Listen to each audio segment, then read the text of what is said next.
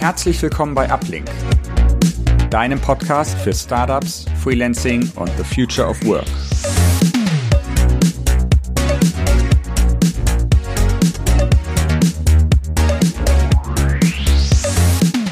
Servus und herzlich willkommen zu einer neuen Episode des Uplink Podcast. Heute freue ich mich besonders, mit meinem guten Freund Marc Clemens sprechen zu können. Hallo Marc, schön, dass du dabei bist. Hallo Manuel, danke für die Einladung. Marc, du bist Gründer von zwei Unternehmen. Zum einen Code Control, einer Community für Freelancer und zum anderen 9am, einer Plattform für Freelancer. Kannst du einmal kurz erklären, was die beiden Unternehmen machen und wie die zusammenhängen? Ja, klar, gerne. Ähm, Code Control ist eigentlich unser, unser ältestes Baby. Äh, haben wir 2016 begonnen. Wir nennen es einen kuratierten Freelancer-Marktplatz für Tech-Freelancer. Ähm, heißt, wir sind eine Community von Freelancern, die sind alle gewettet. Das heißt, ähm, nur die besten und sehr senioren Talente kommen bei uns in die Community mit rein. Ähm, sobald sie in der Community drin sind, kümmern wir uns um deren Wohl und probieren ähm, bei allem zu helfen, was so das Freelancer-Leben bringt. Ähm, aber sie parallel auch auf Projekte zu matchen. Und das machen wir innerhalb von 24 Stunden für alle Arten von Kunden, von kleinen Startup bis äh, großen Kunden matchen wir Talente, äh, können auch Teams sein und dann arbeiten die zusammen mit den Kunden und wir sind aber immer dazwischen, zahlen die Freelancer immer am 14. des Monats, egal wann und ob der Kunde zahlt. Das heißt, nehmen gewisse Risiken der Freelancer weg, kümmern uns um den ganzen Admin und alles, was drumherum passiert. Und 9am ist unser neues Baby, äh, 9am.works. Wir nennen es Freelancer Operating System. Ähm, so die Idee dahinter ist, dass ähm, wir schon immer das Ziel hatten, ähm, Freelancing einfacher zu machen. Unsere Unternehmensvision ist Enabling the Freelancer Revolution. Heißt, wir wollen es ermöglichen, dass jeder, der Lust hat zu freelancen, auch wirklich freelancen kann. Und dafür haben wir 9M gebaut und es ist eine Plattform, die wirklich von Profilerstellung, die wir übernehmen, bis hin zum Matching zum Job und darüber aggregieren wir Jobs von verschiedenen Plattformen ähm, bis hin zu später auch Rechnungsstellungen bezahlt werden, ähm, alles abbilden. Ähm, dazwischen habe ich jetzt einen Teil weggelassen, das ist Compliance und Contracting, ähm, was ein ganz wichtiger Teil ist, gerade in Deutschland mit dem Thema Scheinselbstständigkeit, bei dem wir Unternehmen wie auch Freelancern helfen, Scheinselbstständigkeit zu vermeiden. Cool, ja, da kommen wir hoffentlich nachher noch äh, drauf zu sprechen. Wir wollen uns heute mal ein bisschen über ja, mehr oder weniger die generelle Situation für Freelancer äh, aktuell in Deutschland unterhalten, was so in den letzten Monaten passiert ist, äh, wo es hingeht. Thema Fachkräftemangel, äh, Stichwort auch Layoffs, ne? also gerade diese große Kündigungswelle in der IT-Szene, die ähm, ja, wo man viel von den großen US-Unternehmen gehört hat, aber was ja auch in Deutschland passiert ist. Äh, und ich glaube nicht zuletzt das Thema KI, äh, was ja seit einigen Wochen super aktuell ist ähm, wo man so ein bisschen in die Glaskugel schauen kann und gucken kann, wie wird das ähm, den, den IT-Markt oder den Startup-Markt oder auch das Leben für Freelancer irgendwie bereichern.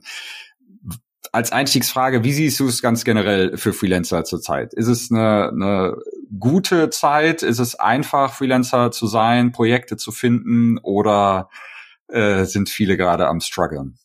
Ich bin immer Optimist und liebe die Freelance Revolution. Das heißt, du wirst immer hören, ja, ist alles bestens, ist der Traum. Ähm, realistischerweise ist, glaube ich, sind die letzten sechs Monate mit Sicherheit die schwersten Monate, die wir im Freelance-Markt gesehen haben in den letzten vier Jahren, fünf Jahren. Ähm, einfach, weil es so viel Ungewissheit im Markt ist. Ähm, wir haben immer noch einen Arbeitskräftemangel, und das vielleicht vorweggeschoben. Wir haben immer einen Arbeitskräftemangel. Das heißt, die, die Unternehmen brauchen Personal und die brauchen Leute. Und gerade ähm, Post-Pandemie sind mehr Leute Freelancer geworden und äh, neue Arbeitsmodelle sind ähm, der Standard geworden. Ähm, das heißt, es gibt diese Arbeitskräfte häufig nur noch als Freelancer, gerade im IT-Bereich, aber auch in anderen Digitalbereichen, im Marketing, ähm, im Design, geht aber inzwischen auch im Bereich wie Finance und ähnliches. Nun, Gegeben, dass momentan einfach ein bisschen Unruhe im Markt herrscht, sehen wir aber, dass die Unternehmen erstmal Freelancer zurückcutten und erstmal sagen, okay, Budget Cuts, wir, wir stellen gerade keine externen mehr ein, ähm, machen im Schnitt recht wenig Entlassungen. Sind zwar natürlich die großen Tech-Unternehmen, die immer erwähnt werden, aber im Schnitt gibt es relativ wenig Entlassungen. Es gibt immer noch 1,3 Millionen offene Stellen in Deutschland. Das heißt, der, der Markt ist immer noch ein Arbeitnehmer- oder Arbeitkräftefreundlicher Markt. Aber natürlich sehen wir, dass es einfach weniger Nachfrage gibt. Wir sehen, dass mehr Freelancer auf uns zukommen und sagen, okay, ähm, ich habe gerade nichts, ähm, könnt ihr mir helfen? Früher war es einfach, glaube ich, wenn man ein guter Senior-Entwickler war, hat man im Zweifel fünf Angebote in der Woche gehabt. Das ist aktuell nicht mehr der Fall. Ähm, aber es gibt immer noch genügend Arbeit. Heißt, ich würde jetzt nicht sagen, werd nicht Freelancer, weil der Markt ist so schlimm.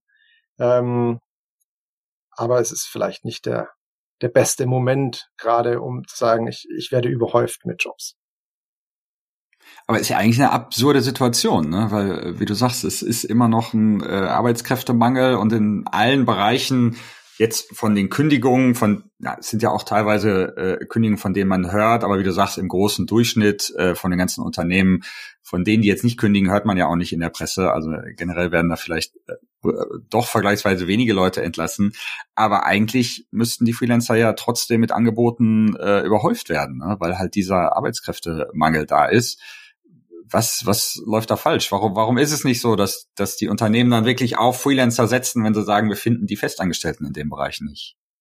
Also es ist immer ein bisschen Glaskugel äh, lesen. Ich, wir sind der festen Überzeugung, dass es momentan einfach eine Rückhalt, Zurückhaltung gibt, dass Unternehmen ihr Geld zusammenhalten, schauen, okay, was passiert und so ein bisschen in Halteposition gehen. Es gab es auch schon ähm, zu Beginn von Covid, ähm, war, war gab es aber dann nur so drei Monate oder so, wo einfach plötzlich alles stagniert hatte und, und niemand mehr Verträge abgeschlossen hat. Und dann fing es erst an, dass wieder Kurzfristverträge kamen. Das heißt, normalerweise, wenn eine Laufzeit vielleicht für einen, für einen IT-Dienstleister, IT-Freelancer zehn Monate im Schnitt ist, dann sind plötzlich die, die Vertragslängen im Schnitt drei Monate. Wir sehen inzwischen ein Monat oder auch mal 14 Tage, dass es immer wieder nur ganz kurze Verlängerungen gibt. Und das ist eigentlich so ein Zeichen, dass die Leute vorsichtig sind. Wir sehen bei uns, dass wieder losgeht und dass wir wieder mehr Opportunities reinbekommen, wieder mehr Nachfrage, aber mit dieser Einschränkung, dass es ein bisschen kürzere ähm, Phasen sind. Ähm, das heißt, ich, wir glauben, der Arbeitskräftemangel geht nicht weg. In den nächsten zehn Jahren werden wir vier bis fünf Millionen Arbeitskräfte in Deutschland verlieren, also irgendwo um die zehn, zwölf Prozent ähm, des, des Arbeitsmarktes geht in Rente. Ähm, wenn die Leute in Rente gehen, dann muss irgendjemand die Arbeit machen. Ähm, jetzt sind es meist nicht die, die Programmierer, die in Rente gehen, ähm, oder zumindest nicht die React.js-Programmierer, die in Rente gehen. Ähm, aber nat natürlich gibt es da parallel auch einen Wandel hin zu mehr Nachfrage zu Tech und, und, und Tech-Talenten. Ähm, heißt, wir glauben, dass es einfach momentan eine, eine Pause ist, wo die Leute vorsichtig sind und dann kommt es wieder. Und wie gesagt, wir haben das Gefühl, jetzt kommt es langsam wieder mit den kürzeren Verträgen und dass dann im Anschluss auch wieder die längeren Verträge kommen. Und was man in der Vergangenheit häufig gesehen hat, ist, die Freelancer oder gen generell externe, auch Beratungsunternehmen, Agenturen, sind die ersten, die von einem Budget Cut betroffen werden oder betroffen sind. Es sind aber gleichzeitig die ersten, die wieder eingestellt werden. Weil sobald ein Unternehmensgefühl hat, jetzt kann ich doch wieder, beziehungsweise, sorry, scheiße, ich habe jetzt die ganze Zeit gespart, ich muss jetzt wieder, dann sind mhm. die allerersten, die eingestellt werden, externe und Freelancer. Und da hat sich definitiv parallel was entwickelt, dass Unternehmen merken, lieber direkt mit Experten zusammenarbeiten, anstatt über eine Agentur oder eine Beratungsfirma zu gehen. Und das hilft wieder den Freelancern, ähm, schneller dann auch an, an Jobs in Unternehmen zu kommen und auch an größere, an Jobs in größeren Unternehmen. Was wir bei Uplink gerade während der, der Corona-Zeit gemerkt haben, wie du sagst, die, die Freelancer waren die ersten, die auf gut Deutsch vor die Tür gesetzt wurden. Das war teilweise von, von heute auf morgen, dass einfach Verträge ähm, gecancelt wurden ne, und da auch nicht viel äh, Wert drauf gelegt wurde, das jetzt vertragsgerecht zu machen, sondern viele Unternehmen haben einfach gesagt, nee, wir müssen jetzt aufhören, egal was im Vertrag steht. Ähm, wow. Erstmal äh, gibt's da nichts mehr. Aber was wir da gemerkt haben, äh, es gab dann diesen schönen Begriff des äh, Projektstaus. Ne? Also dass sich wirklich so Projekte aufgestaut haben, die wurden von heute auf morgen gecancelt. Gecancelt im Sinne von gestoppt. Aber das hat sich dann aufgestaut und das ging dann Ende 2020 oder gerade 2021 äh, richtig weiter, wo dann auch aufgeholt wurde. Meinst du, das ist auch so eine Situation jetzt gerade, wo ähm, gerade Ende letzten Jahres oder jetzt in den ersten Monaten von 2023 sich so ein Projektstau quasi aufbaut, der dann irgendwann wenn, wenn die, die Dämme brechen, äh, dass dann die Nachfrage wieder quasi durch die Decke geht und, und ähm, alles nachgeholt wird? Also ich glaube, es ist alles Mutmaßen, aber ich, ich glaube, diesmal ist es ein bisschen anders. Ähm, wir hatten während der Pandemie gab es ganz verschiedene Gründe, warum, also war die Pandemie, warum es gestoppt hat plötzlich. Wir haben, glaube ich, jetzt schon, wenn wir ins Gespräch gehen mit Unternehmen, mit Startups, ähm, das Gefühl, dass das auch einen, einen echten Rückgang gibt, eine, eine echte Wirtschaftskrise, die ähm, die gewisse Unternehmen betrifft und andere wiederum nicht. Das heißt, ich, wir hatten Aussetzen von Insolvenzen. Ähm, der Markt wurde ge oder vor allem Unternehmen haben viel Zugang zu Kapital bekommen. Und ich glaube, jetzt wird es schon eine Bereinigung geben. Und ich glaube, dass ähm, es jetzt nicht einen, einen, eine plötzliche Rallye gibt, dass wieder in, in, alle wie verrückt heiern. Ich glaube, dass sich der Markt ein bisschen zweiteilt. Es wird welche geben, die geschwächt sind oder vielleicht sogar aus dem Markt austreten oder es Konsolidierungen gibt. Und auf der anderen Seite gibt es diejenigen geben, die eigentlich genügend Geld haben, die genügend Innovationskraft haben, die, die stark genug sind, die aber einfach nur vorsichtig waren. So. Und diejenigen, die wirklich vorsichtig waren, die werden wieder ganz massiv investieren müssen. Wobei es bei denen ja auch immer die Gefahr gibt, dass gesunde Unternehmen quasi in der Krise so mitgerissen werden. Ne? Klar, wie du sagst, es gibt so diese gesunde Marktbereinigung, was ja auch alle paar Jahre oder Jahrzehnte mal passiert und was ja auch gut ist, ne, wo, wo ich auch viel gelesen habe, dass ähm, Ökonomen eigentlich sagen, das ist ganz normal, was da passiert. Wie auch immer, was auch immer für eine Krise kommt, wie die ausgelöst wird, aber es geht immer hoch und runter und es gibt dann immer Phasen, wo eine Menge Unternehmen austreten. Aber gerade für die, die sagen, wir sind eigentlich ein gesundes Unternehmen und wir verdienen eigentlich genug Geld, aber wir sind halt durch die generelle Situation ja, waren vielleicht nicht vorsichtig genug quasi ähm, in Zeiten, wo es sehr gut äh, äh, lief, dass die so ein bisschen mitgeschwemmt werden. Ne? Ja, mit Sicherheit, aber das sind die klassischen, die konsolidieren. Also ähm, dann geht's eher, dass die konsolidieren mit einem anderen Unternehmen und ähm, und danach wieder in die ins Wachstum reingehen. Also ich mit Sicherheit äh, und es, es ist keine angenehme Situation momentan. Also die, die Marktsituation ist nicht schön ähm, und ich, ich bin auch vorsichtig zu glauben, dass jetzt irgendwie im nächsten Monat sich ändert, sondern ähm, es wird uns mit Sicherheit noch ein bisschen begleiten, aber ähm, zumindest diejenigen, die richtig Geld auf dem Konto haben, die werden wieder anfangen auszugeben. Okay. Jetzt hattest du eben erwähnt, oder später. Äh, ja, irgendwann. Jetzt hattest du eben erwähnt, wie, wie viele Leute gehen, du hattest äh, äh ein paar Zahlen, vier bis fünf Millionen äh, Arbeitnehmer gehen in den nächsten Jahren in Rente was meinst du, welche Bereiche sind da, also wie du eigentlich, äh, wie ich das auch sehe, dass der Tech-Bereich nicht so krass davon betroffen ist, ähm, weil es da einfach ähm, ja nicht nicht so viele, glaube ich, in im Rentenalter oder kurz vorm Rentenalter gibt, die da in Rente gehen, so dass der wirklich ähm, davon betroffen wäre. Aber siehst du da Bereiche, wo das wirklich ähm, äh, harte Konsequenzen quasi haben wird, wenn so viele Arbeitnehmer da ausscheiden und nicht genug nachkommen? Ist natürlich, ja, ist natürlich ganz besonders in den Nicht-Akademiker-Jobs. Ähm, ich ich glaube, da hat es den größten Einfluss. Ähm, ja, da kann man sich gerade, Hey Jobs hat äh, zum Beispiel so einen Arbeitsmarktindex, der immer sehr interessant ist und der, der gut gemacht ist. Ähm, den kann man sich dazu anschauen. Ähm, ist mit Sicherheit der Bereich. Jetzt ist parallel so, dass vor allem in Deutschland ähm, ich weiß gar nicht, ob ich das Projektstau oder irgendwas, der Digitalisierungsstau weiß ich auch nicht, weil die Digitalisierung nie begonnen hat, aber ähm, sagen wir einfach mal Digitalisierungsbedarf gibt. Ähm, insofern ist, glaube ich, äh, sind wir nicht in einem, in einem Markt, in dem wir plötzlich zu viel Techies in Deutschland haben. Ähm, natürlich ist der, der Markt da internationaler geworden und ähm, mehr traditionelle Unternehmen verstehen auch, dass ihre Dokumentation englischsprachig machen und nicht für eine deutschsprachige Dokumentation machen. Aber es gibt's immer noch. Also wir haben auch immer noch Kunden, die sagen, ja, wir brauchen deutschsprachigen, äh, deutschsprachiges Talent, weil bei uns ist Dokumentation auf Deutsch. Und ähm, aber das wird echt sehr rar. Ähm, heißt, es wird internationaler und damit ist natürlich auch ein internationaler Wettbewerb ähm, um Tech-Positionen, aber wieder ich, ich glaube, der Bedarf ist stark genug, dass wir jetzt keine Angst haben. Ähm, wir müssen immer auch über Zeitzonen nachdenken. Ähm, innerhalb unserer Zeitzone ist jetzt auch nicht so, dass wir plötzlich überschwemmt werden mit Tech-Talenten. so, äh, man, man darf nicht außer Acht lassen, es gibt dann ja immer die Frage, in welchen Technologien. Und ich finde, äh, ich hatte vorhin React.js angesprochen und Node.js. Ähm, ich weiß, du bist Ruby-Entwickler ähm, und passionierte Ruby-Fan, aber es Absolut. gibt natürlich ähm, Technologien, die gehen, die, die sind neuer oder die sind trendiger und die, die wachsen und dann gibt's da wieder einen Stau. Ähm, und, und so ist auch da eine gewisse Fluidität drin. Ähm, ja, ich, ich hätte jetzt nicht das Gefühl, wenn man sich, akt, also wenn man Lust hat, Techie zu sein, glaube ich, wird man immer finden, wo man in welcher Nische sich so positioniert, dass man auf jeden Fall einen guten Job hat und als Freelancer auf jeden Fall immer ein sehr gutes Auskommen. Ja.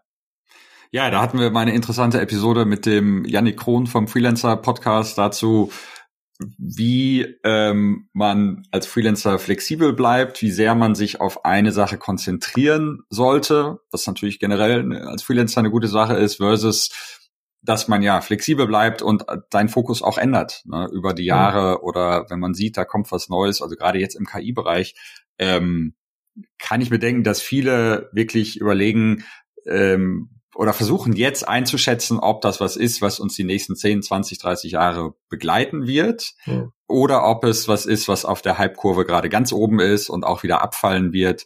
Ähm, ich finde es ein interessanter Vergleich äh, mit dem Metaverse, ähm, mhm. was ja bis vor ein, zwei Jahren noch gerade bei, bei äh, Mark Zuckerberg und, und einigen anderen Firmen äh, ein Riesenthema war, ne, wo er seine ganze Firma von Facebook in Meta umbenannt hat.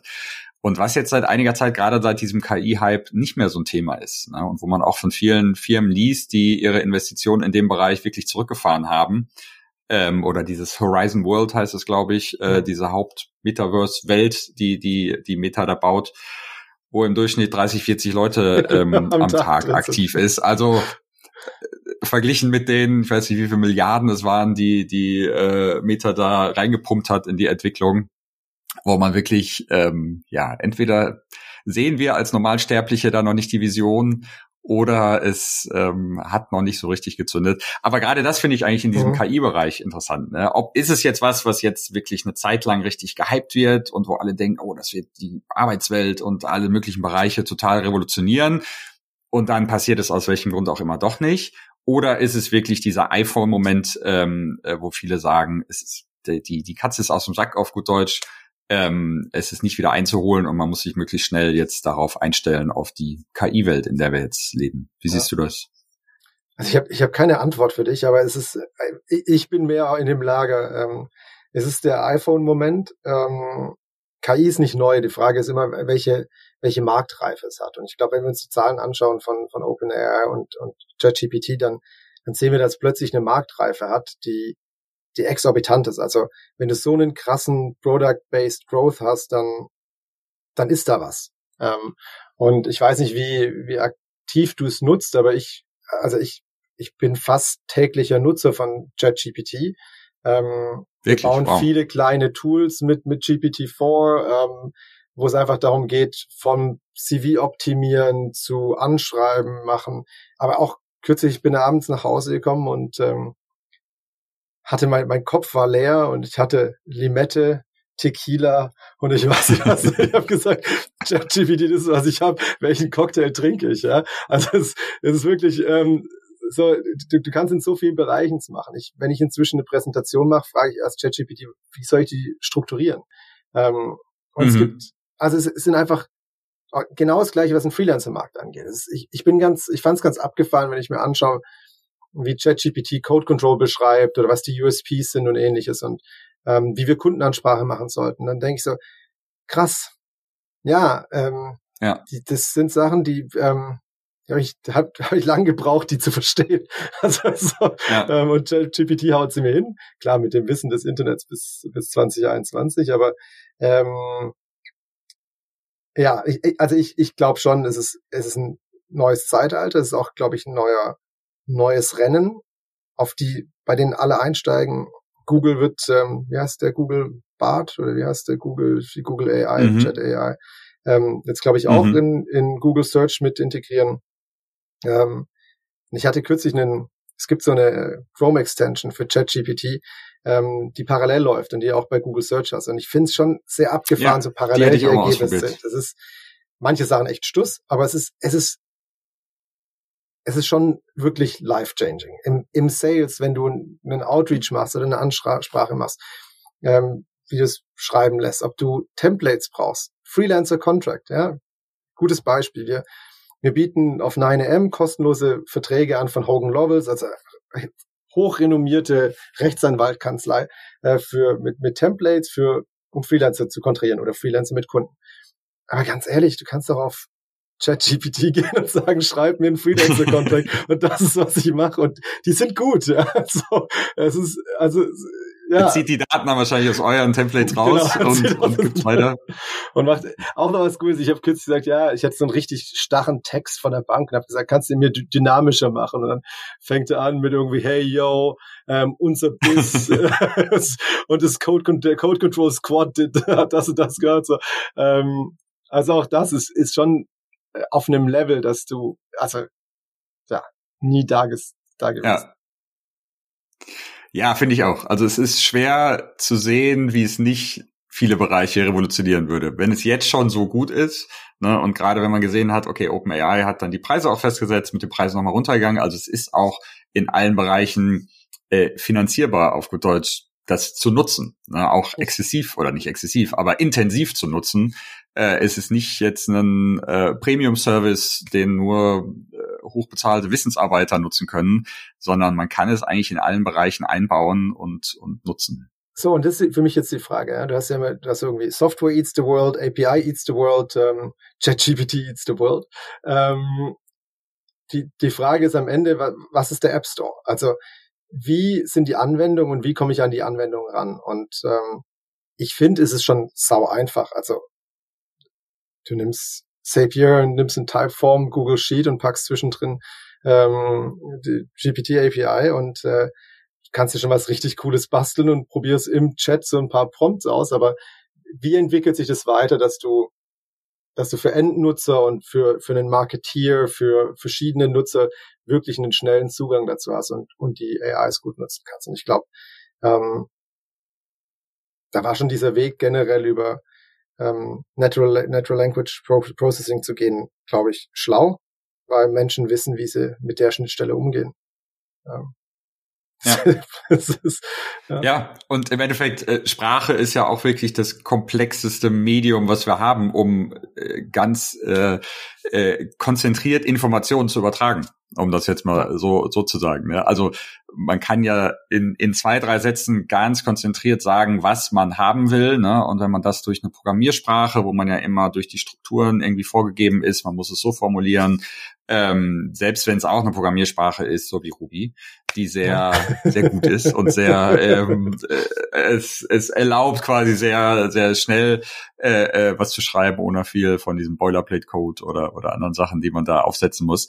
Aber es ist ja immer noch faszinierend, dass man ähm, mit ein paar Sätzen quasi mit diesem System kommunizieren kann und das System versteht das und nutzt auch diese normale Sprache, um das äh, zurückzugeben. Ne? Also und korrigieren. Ja ich glaube, das ist abgefahren. Ja. Also Konversation, ja, weil du bekommst ein ja. Ergebnis, sagst, ja, nicht ganz das, ich brauche eher sowas.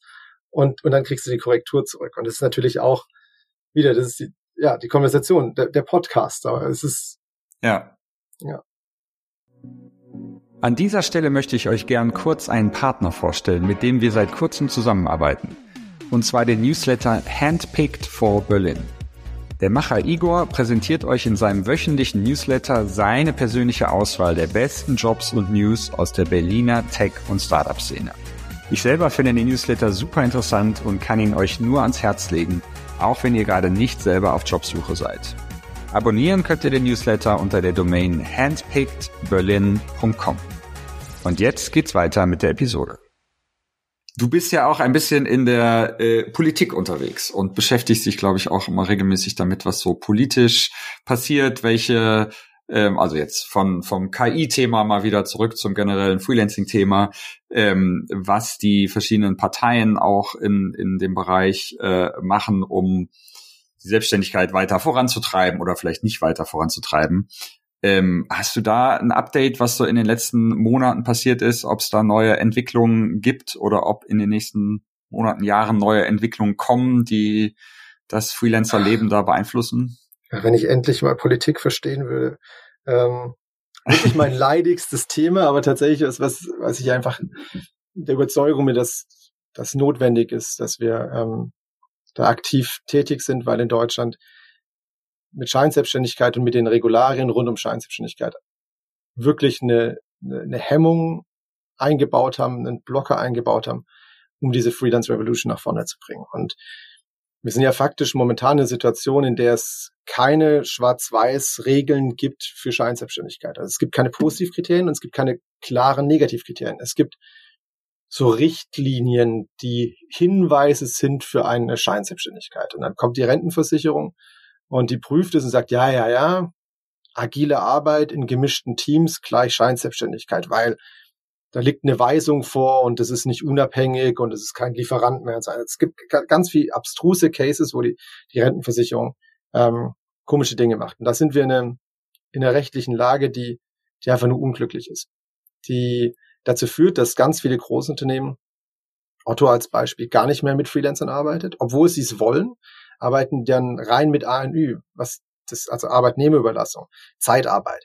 Und das ist so dieses Modell, was eigentlich, ich will jetzt nicht sagen, Zeitarbeit ist das Schlimmste auf Erden, aber ist eigentlich das Modell, was niemand will und was so, so komplett anti New Work ist. Ja. Jemand ja. wird eingestellt von jemand und wird dann verliehen und ist quasi Bleibeigener. Ich, ich, ich, also Horror. Ähm, während wir Freelance auf der anderen Seite haben, was die komplette Freiheit und, und New Work ist. Ja. Ähm, so, und da sind wir in einem, in einem rechtlichen Setup, was nicht gut ist, weshalb wir da so aktiv sind. Ähm, ich mache das seit ein paar Jahren bereits, ich glaube seit fünf Jahren. Und meine, meine eigenen Emotionen gehen in, in, in Wellen, wo ich immer wieder in die mhm. Depression komme, dass nichts vorangeht. Du redest, redest mit dem Politiker, sagen, ja, ja, richtig. Mit dem, ja, ja, richtig. Und dann sagst du, okay, ist was passiert? Nee, geht gar nicht. mhm. ähm, es, ist, es ist wirklich, dann kommt immer irgendwann politischer Wille mit reingeschmissen und ich weiß nicht was alles. Ähm, wir sind gerade in der Situation mit ähm, Grünen und FDP, dass potenziell was gehen kann. Die SPD ist ein krasser Blocker. Ähm, das, ich meine, bestes Beispiel ist Hubertus Heil, Arbeitsminister, der nicht auf LinkedIn ist und gerade äh, erst neulich ähm, den digitalen Arbeitsvertrag jetzt unter Strafe gesetzt hat, anstatt ihn ähm, endlich zu erlauben, äh, was möglich gewesen wäre nach der EU-Richtlinie.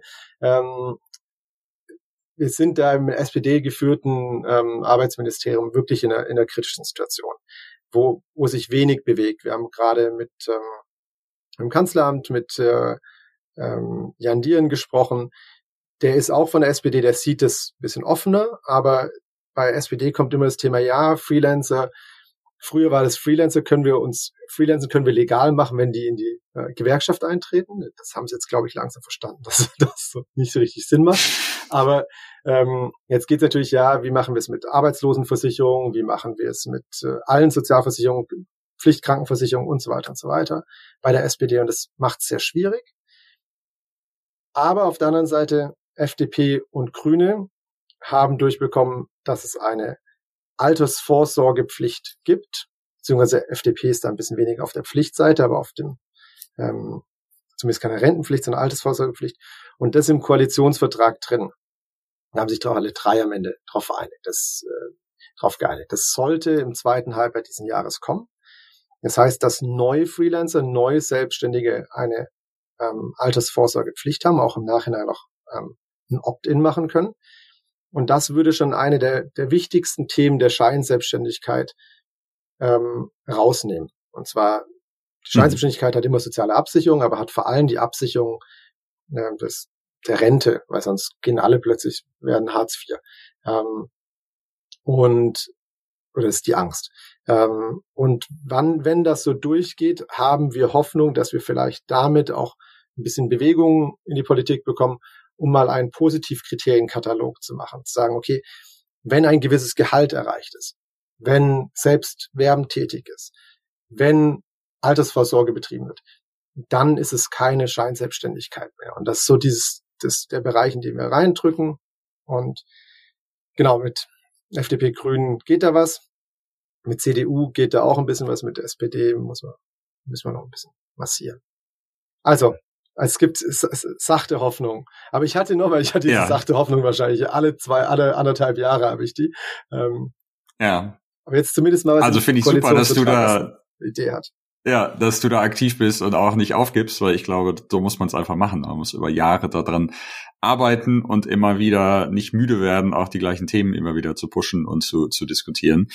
Aber es ist ja eigentlich ähm, völlig unverständlich, dass es keine Positivkriterien gibt. Ne? Auch für ich sag mal, die Rentenversicherung. Wer, wer da arbeitet und in diesem Bereich arbeitet, muss sich doch auch denken, warum muss ich jedes Mal wieder äh, ja, mein Bauchgefühl quasi äh, nutzen, um, um zu schauen, ob hier Scheinselbstständigkeit vorliegt. Warum gibt es nicht irgendwie einen Katalog? So wie du sagst, einige Positivkriterien für Fälle, die man sich dann gar nicht mehr anschauen braucht. Ne? Also genau. klar, es gibt bestimmt noch viele Fälle, gerade Thema so Gigworker oder äh, Leute, die auf dem Fahrrad rumfahren und Sachen ausliefern, ne?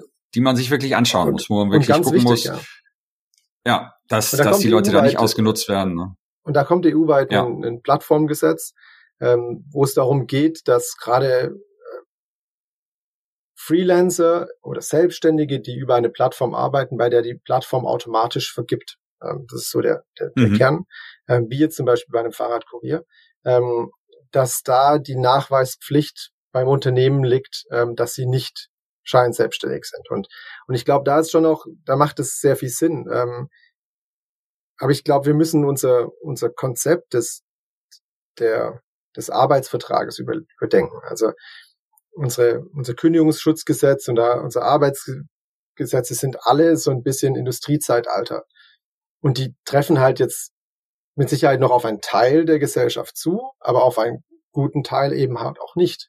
Und auf eine moderne Arbeitswelt eben auch nicht. Und ähm, und ich, ich finde es komplett abstrus, dass man als Selbstständiger und du nicht auch aus der Rentenarbeitslosen allen aus dem Sozialstaat rausgenommen sind. Das ist so irgendwie so ein Überbleibsel ja. aus der Vergangenheit, wo ich sage, wo liegt denn da der Sinn? Wir haben Sozialstaat, dann lass bitte alle einzahlen und alle davon profitieren, aber nicht, ähm, also nicht irgendwie hingehen sagen, der Selbstständige lebt außerhalb des Ganzen, ist vogelfrei. Ähm, ja. Insofern finde ich das richtig. Bloß alle Freelancer auch in die Altersvorsorge. Es ist wichtig. Idealerweise selbst gewählte Altersvorsorge, flexible Altersvorsorge, so dass man das auch mit mehr und weniger Aufträgen abwickeln kann, dass gerade für Tech-Freelancer, die viel verdienen, ähm, die Möglichkeit gibt, auch in Immobilien zu investieren oder, oder anderweitig das Geld anzulegen. Ähm, aber dass es da einen, ja, einen Weg gibt, finde ich, macht schon Sinn.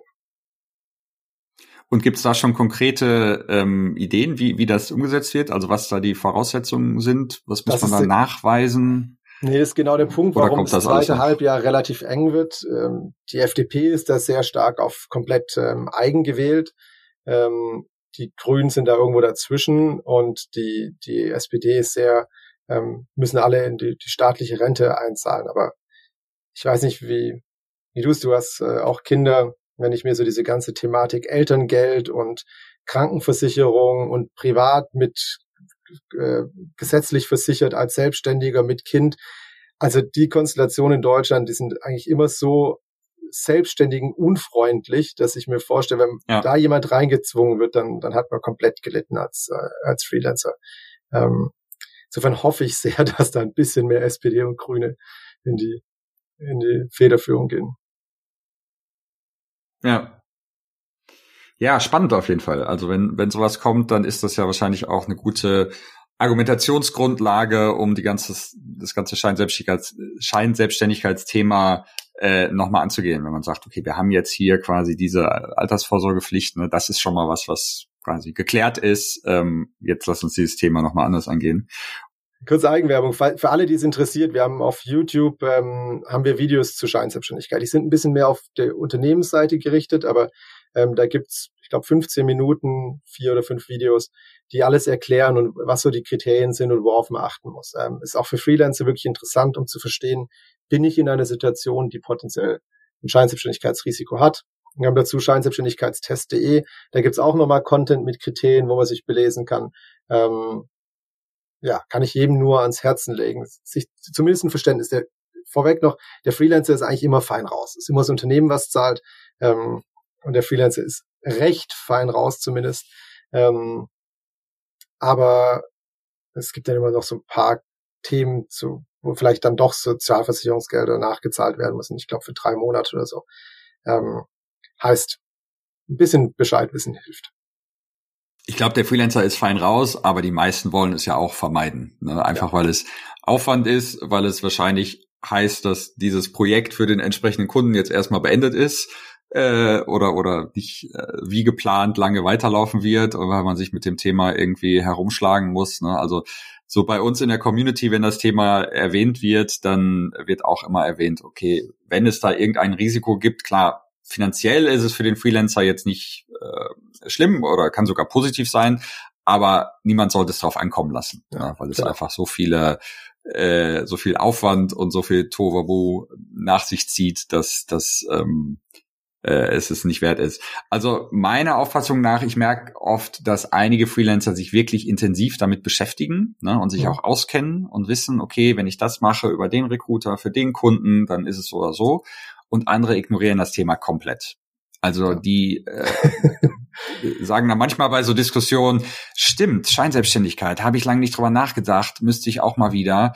Aber bei denen ist es auch mit deren Kunden eigentlich nie ein Thema. Ne? Also da sagen wirklich Leute, ja, ich, glaub, ich habe schon äh, 10, 20 Kunden gehabt und die, die sprechen das selber nie an.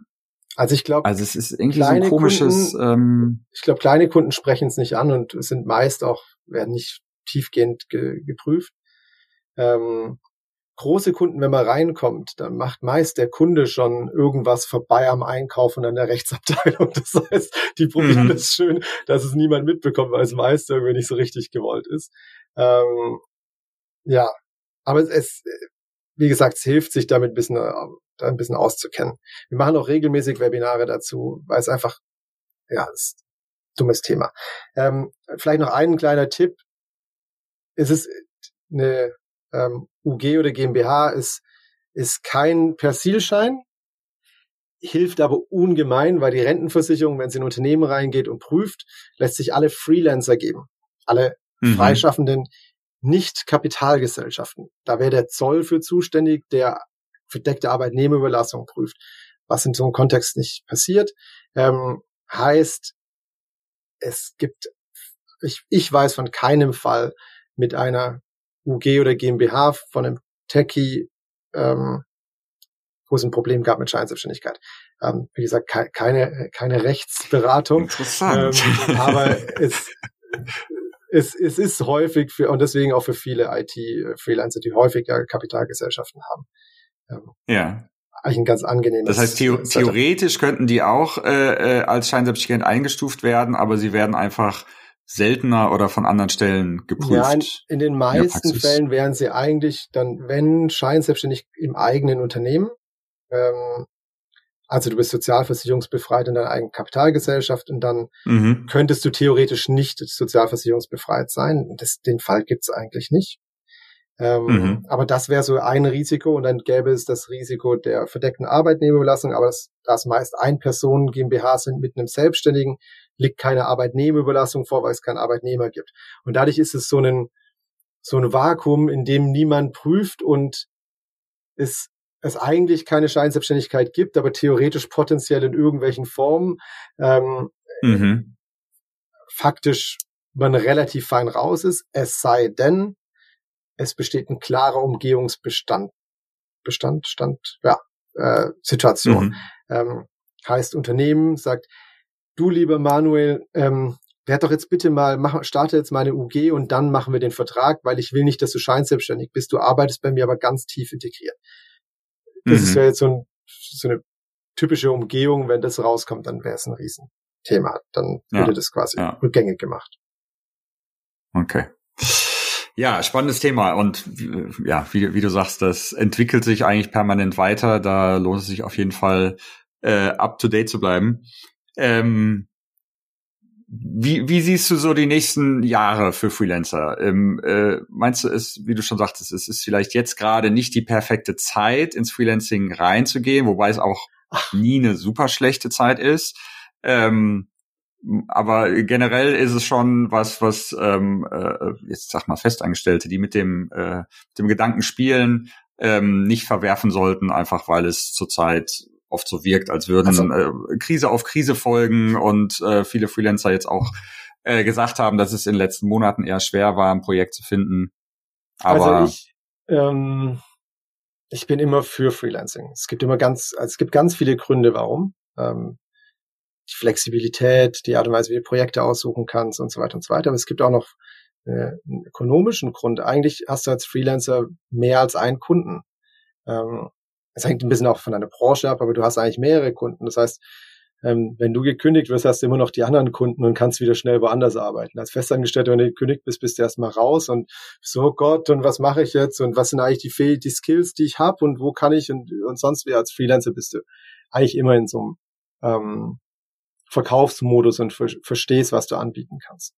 Ähm, es ist eine, eine Art Unternehmertum und deswegen sollte man schauen, dass man sich immer ein bisschen was auf die hohe Kante legt ähm, und nicht einfach immer alles verprasst. Ich bin ja nicht das beste Beispiel. Ich habe ähm, jetzt bin ich seit 2016 wieder Unternehmer, aber davor anderthalb Jahre gefreelanced.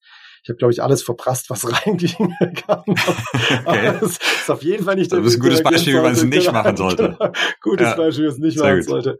Aber ähm, es hilft natürlich, damit man so diese Flexibilität hat. Ähm, und dann sind wir jetzt in einem, in einem, an einem Zeitpunkt, wo es mehr und mehr Unternehmen wie Uplink, Code Controller oder 9am gibt, die einfach helfen, Freelancer zu sein.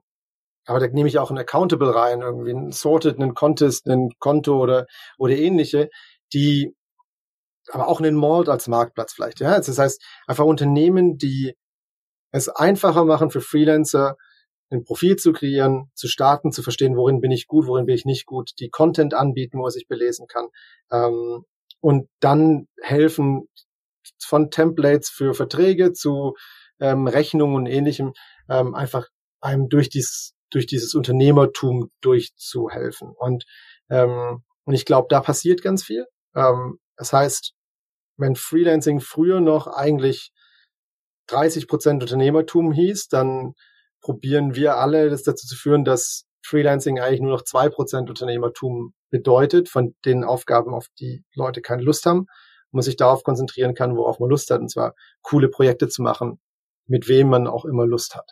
Ähm, heißt für mich, es gibt keine bessere Zeit, Freelancer zu werden, als jetzt in der Zukunft. Sehr schön. Das ist ein schönes Schlusswort. Natürlich stimme ich dir dazu. Wir sind beide ein bisschen befangen, weil wir halt in dem Bereich aktiv sind und glaube ich auch immer sehr gut sehen, okay, was sich da neu entwickelt. Ne? Ähm, aber ich sehe es eigentlich genauso. Ich kann es unterschreiben, dass äh, so viel Gutes passiert und so die, die, die, das, das Freelancertum so viel attraktiver wird mit jedem Jahr, äh, Krise hin, Krise her und politische Situationen hin und her, ähm, dass es eigentlich immer eine gute Idee ist, das zu machen, wenn man Lust drauf hat. Ne, das ist dann eine ganz ja. andere Überlegung, ob man der Typ ist, um Freelancer zu werden, ob man da Lust drauf hat, ständig als Unternehmer, also auch wenn man nur noch zwei Prozent Unternehmer ist, man ist Unternehmer und man hat ja. ein ganz anderes Risiko als als Festangestellter. Aber wie du sagst, so viele Plattformen und so viele Services, die, die entstehen, nehmen das Risiko eigentlich mehr und mehr raus ne, und ja. helfen einem eigentlich selber das Risiko rauszunehmen, keine dummen Fehler zu machen, einfach weil es viel einfacher ist, äh, auf tausend andere Freelancer zuzugreifen mit, mit Fragen und, und deren Wissen abzuschöpfen und, und nicht die gleichen Fehler machen zu müssen, die die machen. Das ist eigentlich ja äh, schon wirklich ein Wunder sein muss, dass, dass ähm, man jetzt sagen müsste, es ist keine gute Idee, Freelancer zu werden, wenn man ja. das denn will. Ja. Sehr schön, Marc. Ich danke dir für das interessante Gespräch. Ich glaube, es war für dir. Alle Zuhörer hoffentlich sehr informativ und äh, jeder hat was mitgenommen. Und ich würde sagen, in einem Jahr setzen wir uns nochmal hin und schauen zurück und ähm, können das Ganze wahrscheinlich komplett mit KI aufnehmen lassen oder lassen uns unseren Text vorher mit KI ich, vorschreiben. Sagen, wir, wir, sprechen gar nicht selbst, wir lassen die KI sprechen. Laden KI ein und die spricht einfach für uns und wir sitzen hier und nicken. genau. Das wird alles ein bisschen einfacher. Wir machen die Prompts nur. Sehr schön. Genau, ja, vielen herzlichen genau. Dank. Hat mich sehr gefreut. Und wenn irgendwelche Fragen gerne. sind, jederzeit gerne mich auf LinkedIn oder irgendwie per E-Mail oder sonst wie anschreiben. Das wäre auch noch eine Frage, wo können die Leute dich finden? Ist LinkedIn da dein präferierter äh, ja, Kanal? Glaube ich, das einfachste. Ähm. Ja. Jetzt habe ich noch zwei Fragen, die ich fast vergessen hätte. Die fragen wir jeden Gast. Normalerweise äh, stelle ich die auch im Vorgespräch, so dass du dich darauf hättest vorbereiten können. Das hast du jetzt natürlich nicht gemacht. Mal schauen, ob du trotzdem äh, was auf Lager hast. Und zwar, hm. ob du ein Tool oder ein Service nutzt, den du sehr cool findest, den du gern empfehlen kannst, der aber noch nicht so bekannt ist. Also irgendwas, wo du so ChatGPT, ja. Nee, das nicht, das ist jetzt bekannt. Aber irgendetwas anderes, wo du denkst, okay, das fliegt noch so ein bisschen unterm Radar, das kennen noch nicht so viele Leute, aber was du cool findest. Hm. Nee, weiß ich gar nicht. Ich, ich habe immer das Gefühl, alle kennen alles. Äh, ich, ich ja. habe natürlich, ich glaube tatsächlich inzwischen, wenn man die Standards richtig gut nutzt, und zwar und für mich das Leben um Notion drumherum gestaltet, aber Notion so baut, dass man richtig mit Datenbanken alles baut, das ist der, der größte Productivity-Hack und größte Alignment-Hack, den es überhaupt gibt. Ähm, mhm. Äh, und dann gibt's natürlich, ich, ich weiß nicht, zigtausend Chrome-Extensions, ähm, die ich liebe. Ob das von irgendwie ein Webalizer zu, ich weiß nicht, LinkedIn-Crawlern ist, ähm, oder ach, ein Tool, was ich auch absolut liebe, ist Phantom Buster. Für alle Nicht-Techies. Mhm. Es ist, es ist so ein schönes Tool, wenn man irgendwie ein paar Sachen crawlen muss. Ähm, was macht Phantom Buster? Du kannst, also vor allem, wenn du jetzt irgendwie LinkedIn-Profile was crawlen willst oder Daten zusammenstellen oder dein eigenes Profil und das aufarbeiten, dann ähm, kannst du es damit machen, also wie so ein, wie eine Art Scraper. Ähm, ja, der erwischt ja, das ist schon super. Ich glaube, Notion ist im Tech-Bereich sehr bekannt, aber ich könnte mir denken, viele Viele andere haben es noch nicht ähm, äh, benutzt und wie du sagst, es ist einfach so ein Around-Tool, wo es auch erstmal manchmal schwierig ist zu erklären, was so cool daran ist. Aber wenn man es einmal benutzt hat und wenn man sieht, ähm, was man alles damit machen kann, ist es und man es nicht nutzt wie Confluence, sondern wirklich nutzt mit als Datenbank, mhm. ja, genau, und mit ja, coolen Presets. Das andere ist, glaube ich, mein, aber das, ich bin auf der Business-Seite und ähm, mein meist genutztes Tool ist mit Sicherheit Calendly. Ich, es, mhm. es gibt nichts, was ich wichtiger finde als Client, die uns einfach unten eine Signatur drin haben und sagen, du kannst mit mir hier 30 Minuten Call oder 60 Minuten oder ein Mittagessen buchen. Ähm, Manuel macht das immer ganz fleißig, da kriege ich immer äh, Absolut. Äh, die, die, Termine rein. Ähm, ich finde, es, es spart alle Zeit. Und wenn du eine Kundenanfrage hast und einfach den Kalender zuschickst, sagst, hier, wir machen ein kurzes Gespräch, ist viel einfacher, als sich über die ganze Zeit vor und zurück, wann können wir sprechen. Auch ein ja. uralt Tool, aber es ist, irgendwie nutzen es immer noch so wenig Leute gefühlt. Ja. Ähm, ja. Wir sind umgestiegen auf was ähnliches. Cal heißt das, cal.com. Okay. Ähm, da gibt's eine Open Source Version, aber auch eine Hosted Version. Und die machen es meiner Meinung nach ein bisschen besser, wobei ich da jetzt auch in den letzten Monaten nicht mehr geguckt habe, ob Calendly äh, da was in dem Bereich macht.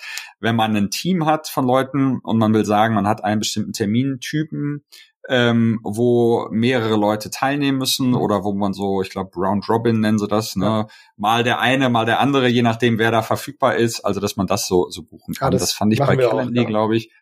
Bei ja, oder es war nur in dem Unpaid, ja. Ja, oder es war nur in dem total teuren Plan mit drin. Also bei, bei care.com geht das auch sehr schön. Das, okay. das kann ich auf jeden Schau Fall als an, Alternative empfehlen. Ja, ja, auf jeden Fall. Ja, das werden wir auf jeden Fall alles in den Show Notes äh, verlinken. Und die zweite Frage ist, ob du ein Buch, einen Film, einen Podcast oder irgendetwas, was du in letzter Zeit gelesen, gehört, konsumiert hast, empfehlen kannst. Muss auch nichts mit Business oder Freelancing oder was auch immer zu tun hat, aber irgendwas, was dich so ein bisschen inspiriert hat, was du den Hörern ans Herz legen kannst. Ähm, ich glaube, der Happy Sleeper für meinen Sohn, ein Schlaftraining, das war, glaube ich, okay. life-changing. Äh, war die, für dich das Schönste, okay. Das war für mich das Schönste, wieder zu schlafen. Ähm, ja, sonst natürlich der, der, der Podcast von Uplink äh, auf jeden Fall abonnieren. Es ist äh, das ist das Wichtigste Definitiv. auf der Agenda. Sehr schön. Cool. Dann vielen Dank nochmal. Und ähm, ich danke dir. Ja, wir wiederholen das irgendwann und dann bin ich gespannt, wie viel Vorhersagen sich da bewahrheitet haben und äh, wie dann die Situation ist. Ich auch. Sehr schön. Danke dir, Manuel. Mach's Bis gut, dann. Marc. Bis bald. Ciao. Das war's für diese Episode. Wenn du selbst einmal in unserem Podcast zu Gast sein willst oder jemanden kennst, der darauf Lust hätte, schreib uns einfach eine E-Mail an hello at uplink.tech. Das ist uplink.tech. Außerdem würden wir uns natürlich sehr freuen, wenn du uns eine kurze Bewertung für unseren Podcast hinterlässt. Das ist ganz einfach auf iTunes möglich oder auf der Webseite ratethispodcast.com slash uplink. So long und bis zum nächsten Mal.